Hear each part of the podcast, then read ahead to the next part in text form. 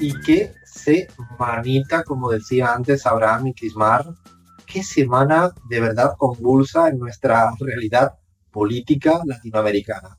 Era difícil, ¿no?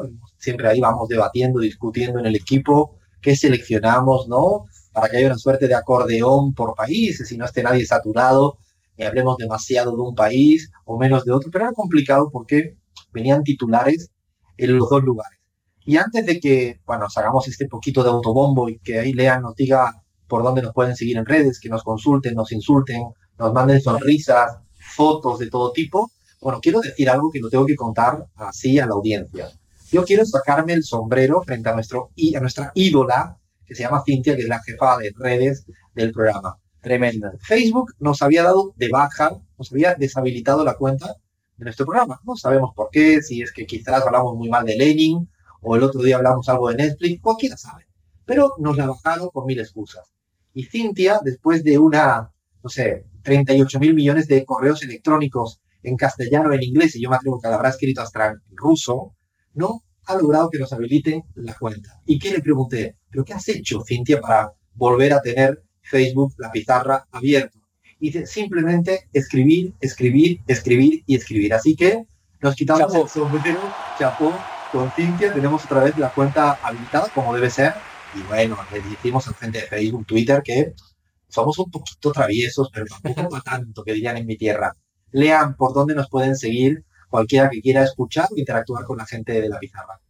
Alfredo, nos pueden seguir, queridos oyentes, queridas oyentes, queridos oyentes, a través de Facebook Radio La Pizarra, Instagram Radio La Pizarra, también en Twitter somos La Pizarra OC, recuerden La Pizarra OC, arroba, también nos pueden, eh, nos pueden comunicar, se pueden comunicar con nosotros a través de mail, del mail de Gmail, radio la pizarra arroba gmail.com y recuerden también participar eh, con el hashtag Radio La Pizarra, así que estamos en todos lados para que nos escriban, nos sugieran cosas, nos insulten. Y voy a citar al expresidente Néstor Kirchner en este momento y les voy a preguntar a Facebook, ¿qué te pasa, Facebook? ¿Estás nervioso? no, no sabemos, no sabemos. Yo creo que vamos contando así, se pone así. Pero bueno, ahí tenemos a nuestra Cintia que no solo puede con los trolls, sino con el mismísimo Facebook convenciéndole de que no hacemos nada ilegal para que no nos dejen hablar en público y me voy, me voy para África para que no se me ponga nerviosa Crismar Lujano, ni la Macumba, ni nada que se nos parezca, porque a ver cuál ha sido el repaso de las redes y enredos esta semana. Ay, yo creo que el que se tiene que poner nervioso es Iván Duque porque Shakira le dio con todo. Le tiró una tiradera, como dicen por ahí los puertorriqueños, y esto fue lo que dijo Dale Playfair. Y es increíble, señores, es increíble que en Colombia todavía hay rincones como en la Guajira, como en el Chocó, donde hay muchísima gente sin acceso a agua potable, sin acceso a una educación de calidad, sin acceso a luz eléctrica. Y hay miles y miles y miles de niños en Colombia que aún no tienen acceso a una educación de calidad. Y lo que es más triste es que el presupuesto que tenemos, que teníamos de educación nacional era del 13% y ahora lo hemos reducido al 7%. O sea que vamos para atrás. Un concierto para Colombia. Y bueno, que va a Shakira también. O sea, ya le dijimos hace unas semanitas al señor Duque que está bien hacer política exterior, pero que mire un poquito qué le pasa en su casa, que parece que está sucia y que yo sepa, que yo sepa, Shakira no es chavista. Así que dale, sigue, sigue, porque ya sabes que yo agarro para un lado y de ahí no salgo. Cuando veas las barbas de tu vecino arder, pon las tuyas en remojo, dice el dicho. Bueno, Blado, un famoso humorista colombiano, también eh, arremetió un poco contra el presidente colombiano y le dijo, al indolente Iván Duque le informo que si Dios estuviera interesado en bendecirnos, no dejaría que un títere sembrara tanta zozobra en este país. Tasca, tasca, tasca. Bien, bien recibida y bien ganada, señor Iván Duque, gobierna usted para su pueblo colombiano, ¿qué falta le hace? ¿Qué falta le hace? Exactamente, Alfredo. Bueno, nos damos un brinquito hacia el sur, Argentina, porque uno que sintió el poder de las redes sociales hace unos días fue el diputado del PRO y apoderado de este partido, Pablo Torello, con un tuit misógino a propósito del Día Internacional de la Mujer. Primero había pedido perdón por un rotundo yes, o sea, un sí, que dijo un comentario de una tuitera que decía que las feministas son incogibles. Y bueno, al tratar de echarle tape al asunto, de remendarlo, lo dañó más. Y esto es lo que ha dicho. Yo lo que creo que cuando es incogible es que es, tensa, que es intensa. Eso es, no, eh, no es un tema físico. ¿Quién es este personaje? ¿Lo puedes repetir otra vez, Crismar? Pablo Torello, diputado del PRO por la provincia de Buenos Aires, apoderado también del partido Cambiemos. La pregunta, no sé, lean a este hombre, ¿se le ha sancionado? ¿Se le ha quitado su acta? ¿Se le ha cuestionado? Y un poco hago referencia a la diputada que tuvimos de Cambiemos en un quilombo, donde hablaban de la ética. Recuerdo muy bien que era necesario y me parecía interesante como lo exponía la diputada. Ojalá, eh, Josefina, si no recuerdo mal, Mendoza, eh, la diputada de Cambiemos pueda pedirle, por favor, que no, no pueden tener diputados con este lenguaje eh, misógeno a, este, estas alturas del partido, ¿no, Lean? Así es, Alfredo, una gran contradicción porque si bien tenemos una, una, porción de diputados del PRO que sí votaron a favor de la legalización eh, de la interrupción voluntaria del embarazo, también tenemos esta gran porción que es mayoritaria de diputados dinosaurios y que no son cuatro de copas, eh, son eh, gente con mucho poder, porque estamos hablando del apoderado del partido, del PRO, del partido que gobierna la Argentina, no es un cuatro de copas. Un momento, nota pie de página para los oyentes no argentinos. Cuando se dice la palabra cuatro de copas, y esto sí. una vez Pedro Brieger, ese es como una suerte del cero a la izquierda es el que no pinta nada, el que no vale para un carajo. ¿no? Es, eh, por eso está diciendo, y me parece pertinente, que no es un cuatro de copas, es decir, no es una persona marginal al interior del partido, sino es alguien con cierta preponderancia, ¿no? Exactamente, Alfredo, pero sin ir más lejos, también tenemos a la vicepresidenta de la Nación, Gabriela Michetti, que eh, periódicamente tiene dichos muy, pero muy misóginos que atrasan muchísimo y es nada más y nada menos que la presidenta de la Nación, así que, que no es de extrañar esto. No es de extrañar. No es de extrañar, sí, sí, sí. No, fíjense que además de haber votado en contra de la despenalización del aborto voluntario, también votó, se opuso en contra de la ley de igualdad de género. Así que ya por ahí sabemos quién es este personaje. Vamos a continuar, nos vamos a quedar en Argentina, chicos, porque yo seguramente ustedes lo vieron, estoy segura de eso, porque si de papelones hablamos, la cuenta de Twitter de la Embajada de Estados Unidos hizo el suyo eh, hace poco, también recientemente esta semana, publicó un enredo total, un, un tuit que decía, perdió Cristina. Esto fue posterior a las elecciones de generales de Neuquén. Y bueno, minutos más tarde la embajada decidió borrar el tuit y decir que, que, que ellos no sabían qué había sucedido, que estaban investigando, Alfredo.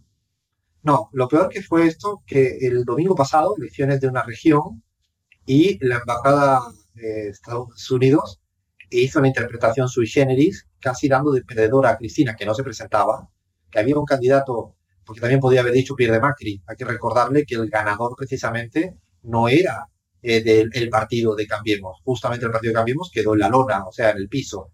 Eh, a Cristina, el candidato, quedó ahí, pero lo curioso del caso fue que verdaderamente la interpretación de la embajada, luego intentaron borrarlo, pero esto ya dejó huella, es que hizo interpretación de política interna, además muy sesgada. Así que aquí, perdóname, Crismar, pero casi le podríamos aplicar lo que ahora Abraham nos va a decir se les nota demasiado, también a la embajada. ¿eh? bueno, y a otro que se le nota demasiado es a Lenín Moreno. Recientemente publicaba este tuit.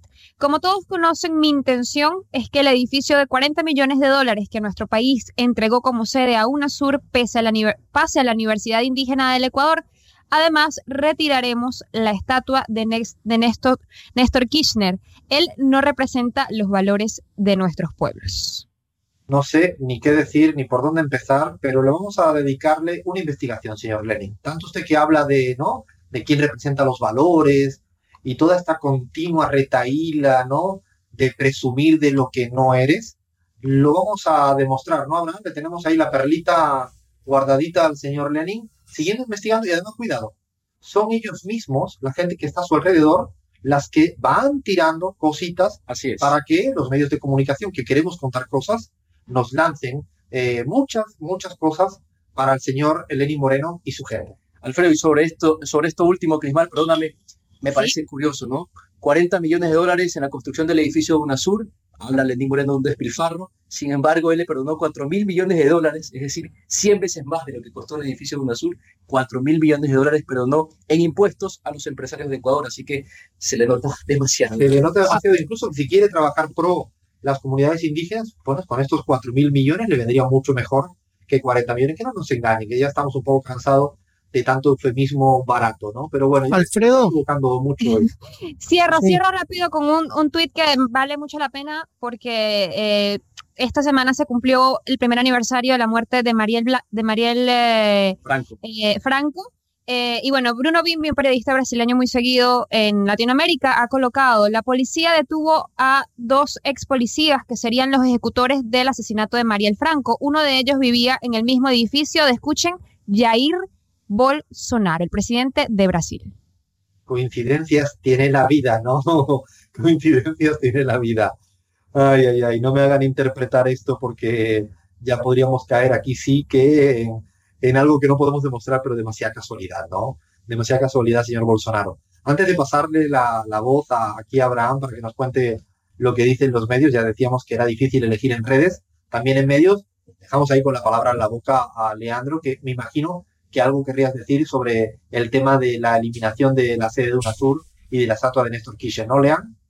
Sí, Alfredo, recordemos, a ver, eh, todo el mundo tiene derecho a, a establecer un juicio sobre lo que representa Néstor Kirchner para, para determinados países, pero recordemos el rol importantísimo que jugó como secretario general de la UNASUR para casi evitar una guerra, digo. O sea, no es que se construyó una estatua eh, así al azar de cualquier líder porque nos caía bien, porque le caía bien al expresidente Rafael Correa o a los eh, presidentes de aquel entonces de la UNASUR. Es eh, la estatua de un secretario general que evitó una guerra entre Colombia y Venezuela, ¿no?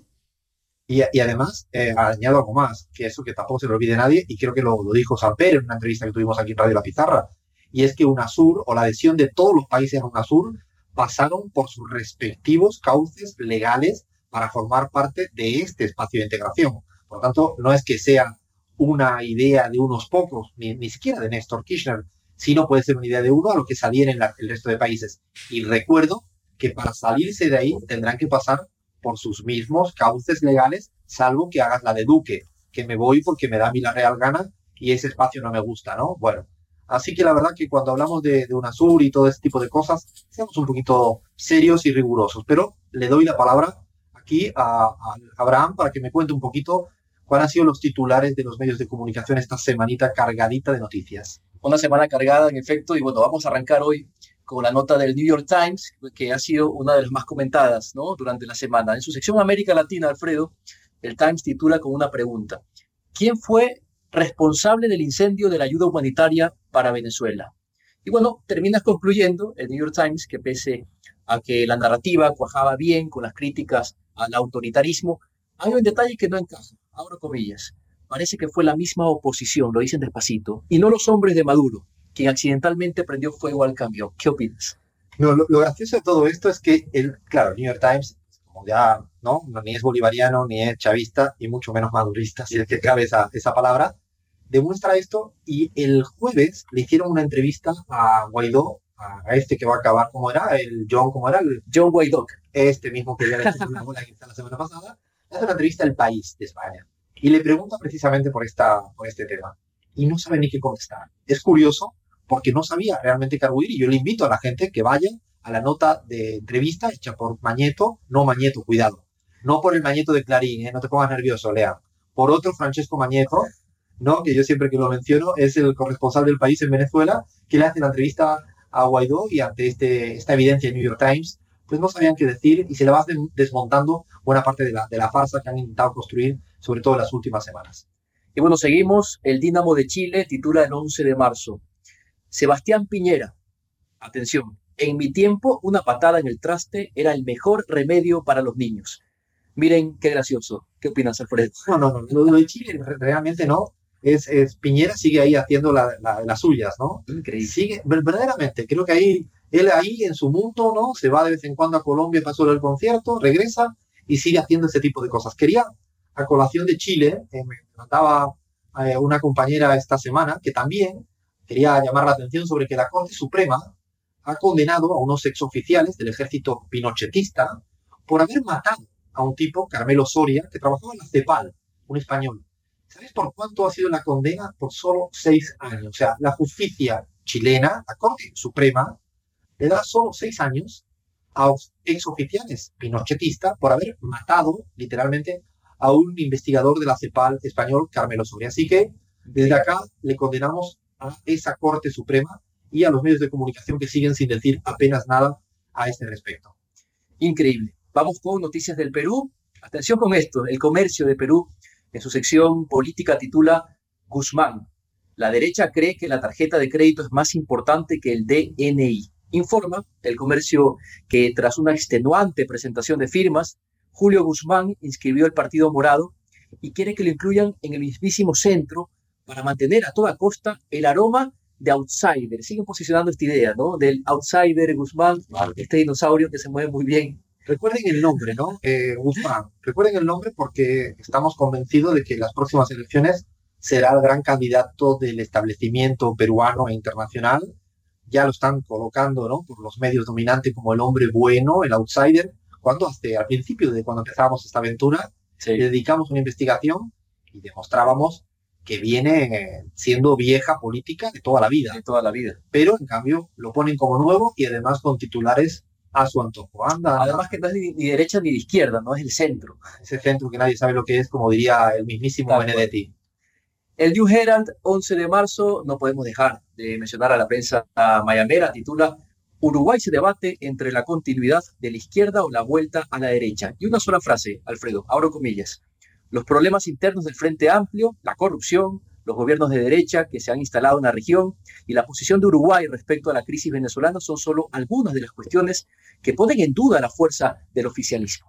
o sea que al final eh, lo de la equidistancia solo es en el titular, pero en el subtítulo se inclinan todos por un lado. Imagino que van a ir a, a favor de, de Sanguinetti, ¿no? Que estarán ya intentando posicionarlo como el gran estabilizador del Uruguay se les nota demasiado y bueno, vamos terminando ya, voy rapidísimo, comercio 13 de marzo, el comercio de Ecuador esta vez, el Fondo Monetario Internacional y Ecuador retoman reformas del 2003, dice la nota que el país volverá a recibir desde esta semana ayuda económica. Miren qué lindo suena, ¿no? No, es que la verdad cuando hablan del FMI ahora se ha convertido en el poli bueno, ¿no? Lo traen, ayudas económicas. Ayuda humanitaria. Ayuda humanitaria, ¿no? Y además, imagínense cómo pasó por Grecia, dejando Grecia asolada por no irme tan atrás en América Latina. Así que ahora se han, vuelto, se han vuelto todos amiguitos del FMI, Lenin, el comercio y el Telegram, porque son todos ahora primos hermanos, ¿no? La misma cosa. Algo más por ahí, yo creo que no, como venimos.